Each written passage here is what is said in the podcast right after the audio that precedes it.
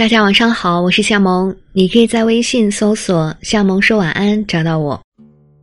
不知道大家还记不记得去年年底在微博上面抽到支付宝百万大礼包的那个锦鲤女孩信小呆，一夜之间她好像可以免费的去环游世界，而且还有很多手机呀、化妆品啊等等的各种的奖品，而且是免费奖品可以拿。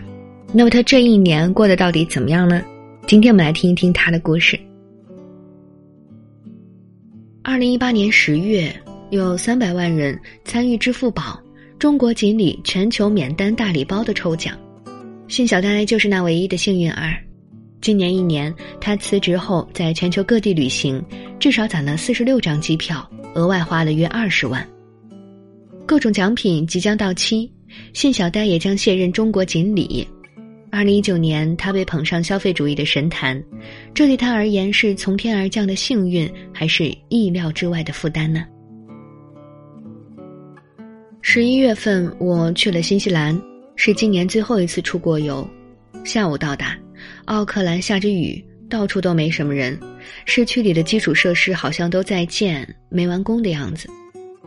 我刚坐了十二个半小时的飞机，套着颈套，塞上耳塞。戴上眼罩，依然睡不着。迷迷糊糊下了飞机，就像我原来迷迷糊糊下早高峰的地铁。工作开始了。作为专职旅行博主，旅行对我来说就是上班。去年十月七日，我中了支付宝的奖——中国锦鲤全球免单大礼包。奖品价值有人说一百万、两百万，也有人说高达一个亿，但其实我并不知道价值几何。奖品清单确实很长，从头到尾读完要花至少三分钟，包括机票、酒店、各种旅行免单机会，还有化妆品、手机。超过三百万人参与抽奖，据说中奖概率相当于考上一千次清华。于是我被大家称为“中国锦鲤”。刚开奖时，我的手机狂震，微信里不停有人问：“是你吗？”我告诉爸妈我中奖了。他们说别人骗你的，微博不停跳出提示，后来完全打不开了。我知道我中了大奖，但当时对奖品是什么毫无头绪。支付宝让我去领奖，十几个记者围住我，眼前全是相机和手机镜头，记不清是谁让我躺在一条红色条幅上，上面详细列着我在每个国家地区可以领到的奖品。我学软件开发，二零一五年毕业。去年中奖时，我在北京一家国企工作，为客户提供 IT 服务。工作是项目制，驻扎在不同的项目现场里。上班时各自对着电脑，没有工位。一位中年同事第一个知道我中奖，他很平静：“哦，是吗？”他不上微博。很多人觉得我的生活枯燥，上班回家。空闲了去看电影，在北京三年，我从来没有去过三里屯之类的商业中心。我嫌人多。我的工资虽然不高，但除去房租和日常开销，我每个月都有结余。中奖时我即将满二十六岁，从没出过国，只在出差回京时坐过一次飞机。最近一次旅行是毕业前去舟山，当时正是后会无期在应，从南京。我读大学的城市，坐大巴几个小时也就到了。更小的时候，我生活在天津，照片显示去过天安门和长城，好像还有秦皇岛。二零一八年下半年，我一直在准备信息系统审计师考试。如果不中奖，我现在应该会是审计师，全国出差，时常加班。中奖后，我和父母、朋友讨论了多次。达成的共识是，这样的机会一辈子只有一次。十月底，我辞了职，开始旅行。从港澳台开始，我越走越远，去了日本、泰国、马尔代夫、阿拉斯加、澳大利亚和新西兰。我已经习惯了对着镜头说差不多的话。每到一处景点，朋友举起相机，我对着镜头介绍：我今天来到某某某，这是什么什么，这里如何怎样怎样。我知道这是视频转场需要，不想重复说，但我又想不到别的转场方式。在新西兰，我去了《指环王》的取景地，又去了伊甸山。几乎每个游客都会去这两个景点。本来想去萤火虫洞，但那里禁止拍摄视频，没法为 vlog 积累素材，于是没去。在基督城附近的羊驼牧场，我第一次摸到羊驼，工作人员告诉我要摸脖子，不要摸屁股，否则它会踢人。我侧开身，拿一根草叶戳它的屁股，它果然撂蹶子了。羊驼刚剃了毛，其实并不好看，但丑有丑的可爱。那是我这次旅行中最开心的一天，但开心的程度无法永远保持在高位。第一次线下兑奖是香港的一家美妆超市，当时的视频记录了我的心情，我重复了好几次，好激动，举着手机展示付款零元的界面。奖品里有许多化妆品，我已经不需要再买了。旅行的最后一天不用拍视频，我就不用化妆，轻松很多。我也不觉得自己化了妆更美。朋友给我拍照或者拍视频，拍完我从来不看，也不修图。如果不用出镜，我根本就不会化妆。二零一八年底，我去了日本，那是我第一次出国。我和朋友每天在大阪的地铁里迷路，去程地铁和回程不一样，特急线和慢车不一样，坐过了站再想回来可就不容易了。有时不同的线之间要出站才能换乘，出去再进来可能又错了。我们在地铁站里日复一日的穿梭。那一趟里奖品很多，不止机票、酒店和餐饮，还有许多家品牌商店的免单或者赠送。支付宝安排了地接人员带我去答谢合作商家，有的地方有奖品可领，有的商家并不提供奖品。我去了，就是拍拍视频，与店长寒暄一番，像个吉祥物。我总结出了经验：在日本，互相道别离开之后，只管往前走，千万别回头，否则就是无穷无尽的鞠躬道谢再道别。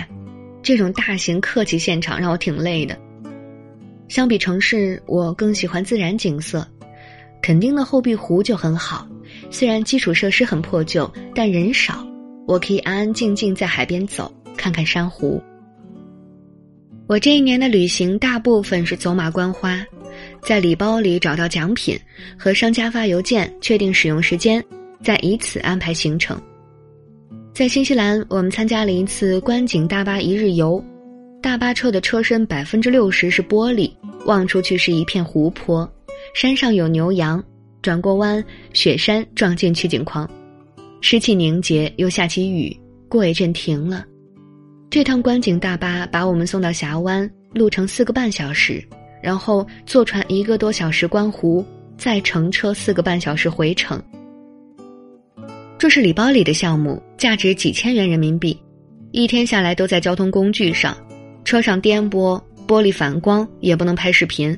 现在想想，觉得有点不值得。中奖时，我有五六万的积蓄。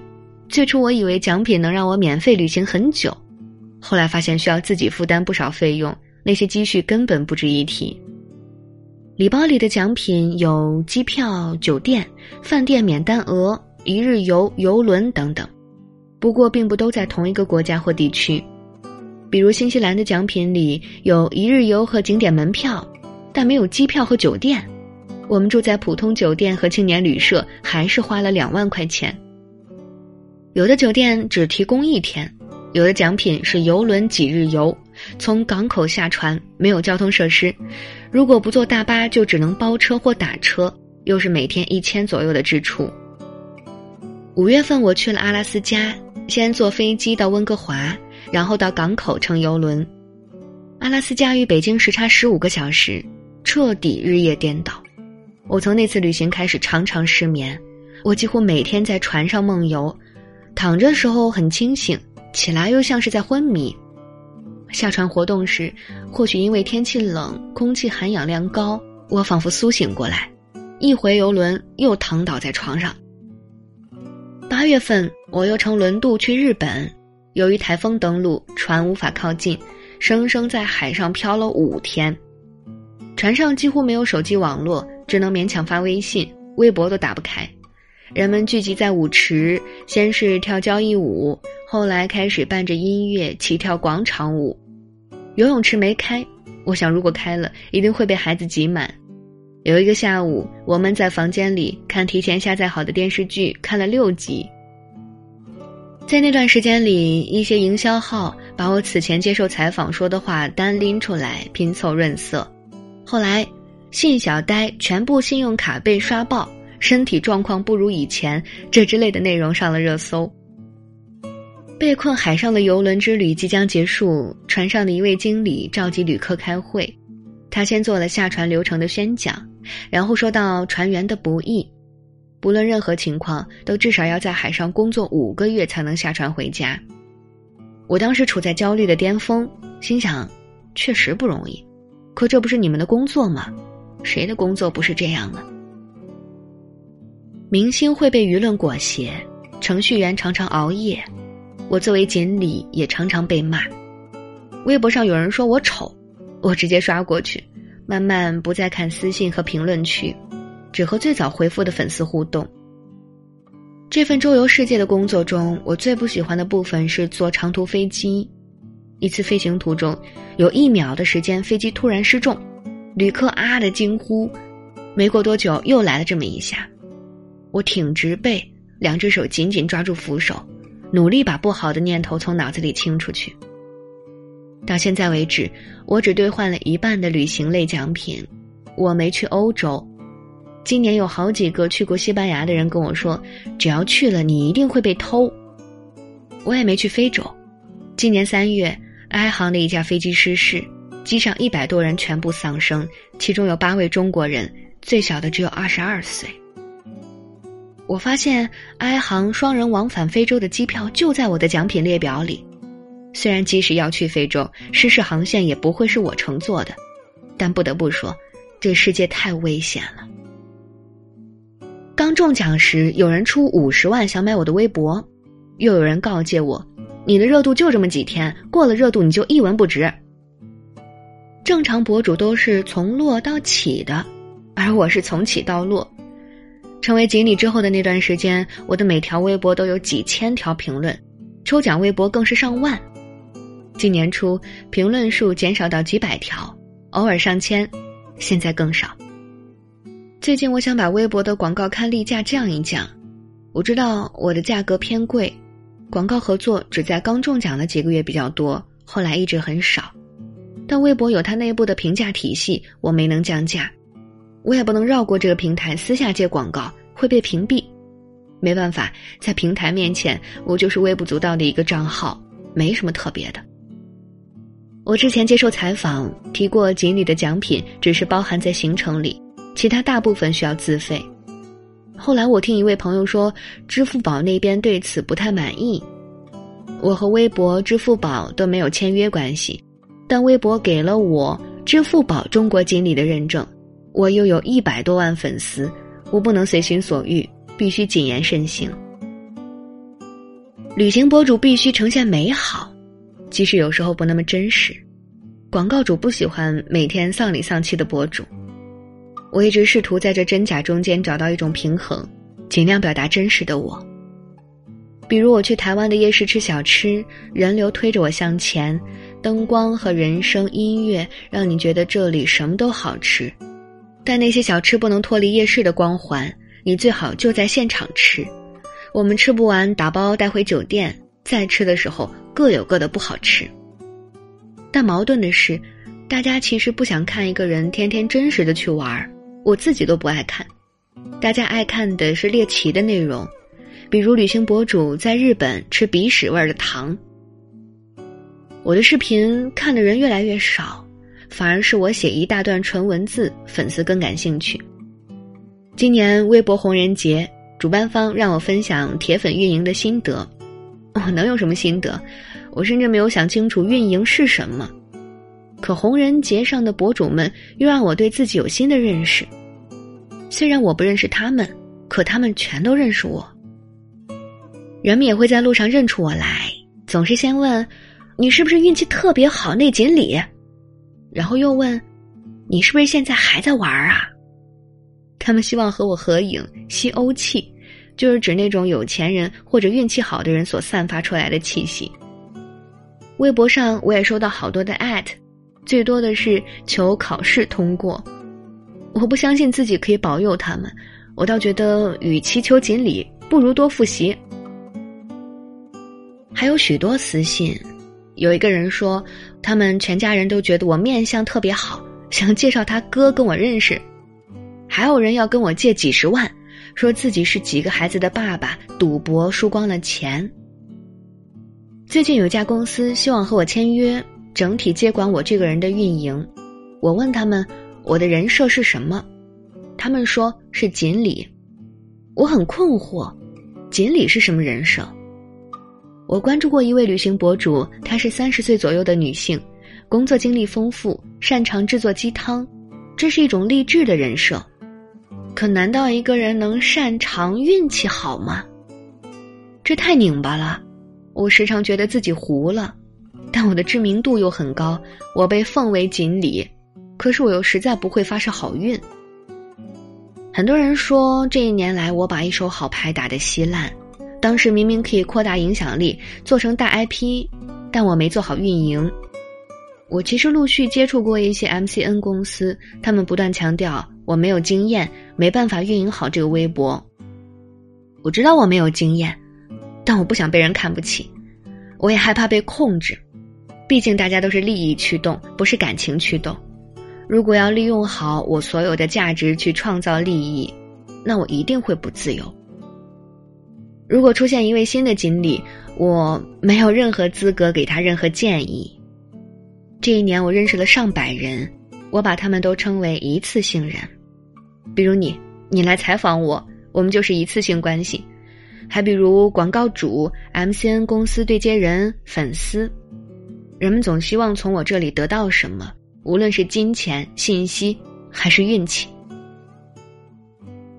今年六月底，我们到马尔代夫，在一座小岛上吃晚餐，只有我和朋友两个人，岛很小，小到绕着海岸线走一圈只需要五分钟，天黑下来。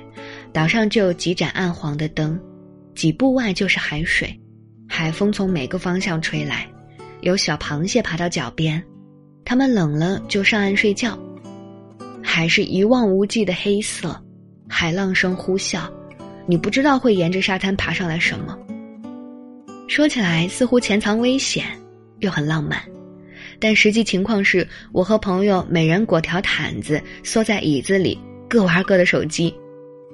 旅行往往是这样，他负责拍摄剪辑，我负责出镜当吉祥物。晚上回到酒店，他整理素材，我发微博写游记。我好像获得了时间的自由，但真正属于我的时间却在变少。我梦想在一个冬天去一个下雪的地方，雪特别大，人都出不去门。我躲在屋子里，有充分的食物，充分的水。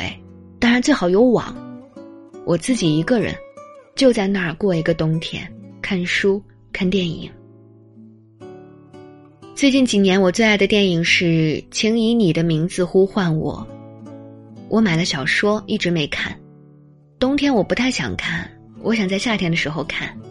奥利弗在舞池里和女人跳舞，艾利奥坐在椅子上，手肘撑在膝盖上，盯着他看。那个姿态和表情是我最喜欢的场景。我喜欢细腻隐晦的表达，我也喜欢日本小说。看完后总觉得好像抓住了什么，又好像什么都没抓住。阿拉斯加最接近我对自由的想象，那里的一切都是自然的、原始的。路边的树木死去了，就这么死去了；横向生长的，就那么横向生长着。我想到电影《荒野生存》，一个大学生毕业之后把钱包扔了，现金烧了，独自徒步旅行。他在阿拉斯加的荒野里找到一辆废弃巴士，靠打猎度过冬天。但春天冰雪消融，河水上涨，他回不去了。猎物减少，他靠吃野果和植物充饥，最后死于中毒。我觉得他是在追寻生命意义的过程中，在那辆巴士里圆寂了。看电影的时候，我并不太理解他的做法。到阿拉斯加之后，我似乎理解了那种抛弃一切的冲动。我在微博上写：“当踏上阿拉斯加这片土地，看着山上的积雪融化汇到山脚下，成为河流，草木毫无规则的野蛮生长，仿佛在那一刻与故事中的主人公产生了些许的共鸣，想要回归自然，去了解真正的自由的模样，想要人生为了体验而活。我提到这部电影，其实是想在微博寻求共鸣，但我发现根本寻求不到。大家都以为我说的是莱昂纳多演的那部《荒野猎人》。我并不寻求那种纯粹的自由，我觉得没有必要。人生下来就会被各种事情束缚，这很正常。我们家笼中鸟也挺幸福的，在自己的世界里面自得其乐。几个鸟笼子挂在阳台，总是叽叽喳喳。小区里有黄鼠狼，不知道哪来的爱心人士放生了一群。鸟笼子挂在外面，夜里鸟就被吃了。我们只好白天把笼子挂出去，晚上拿回来。后来一到天黑，鸟们就开始躁动，想进屋寻找安全。我在那条微博的最后写道：“不过终究，我只是下了巴士，拖着行李回到酒店，呼呼大睡的平凡之人。我仅能做的便是。”把阿拉斯加深埋在回忆之中。好了，故事讲完了。我忽然想改编一句话：我在平凡的生活里看锦鲤，而锦鲤说自己也只是一个焦虑的平凡人。好了，今天的故事就和您分享到这里。如果你也喜欢今天的文章，欢迎转发到朋友圈，也可以点击文章结尾右下角的六角星。给我们点一个再看，这里是夏萌说晚安，我是夏萌，祝你晚安，做个好梦。